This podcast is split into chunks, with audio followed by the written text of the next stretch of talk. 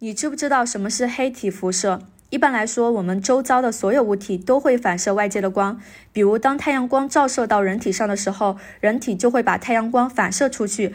但是黑体就不一样了，黑体是一种完全不反射光、不反射电磁波的物质，对任何外来的光都全盘吸收。它发出的所有光线都只靠自身的热量。它的温度不同，发出的光的颜色就不同，有点类似于一个烙铁发蓝光的时候，就比发红光的时候温度要高。所以呢，我们只要看一下黑体的发光颜色，就能判断出它的温度。偏蓝光的色温高，偏红光的色温低。黑体是科学家定义出来的研究热辐射的理想物质，它发的光只跟温度有关系，跟它是什么材质都无关。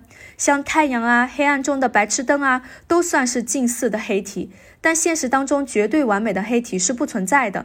黑体辐射的重要意义在于它开启了量子力学。至于为什么它很重要，大家可以去查一下量子力学的发展史。我以后呢也会要讲到，这个就是黑体辐射。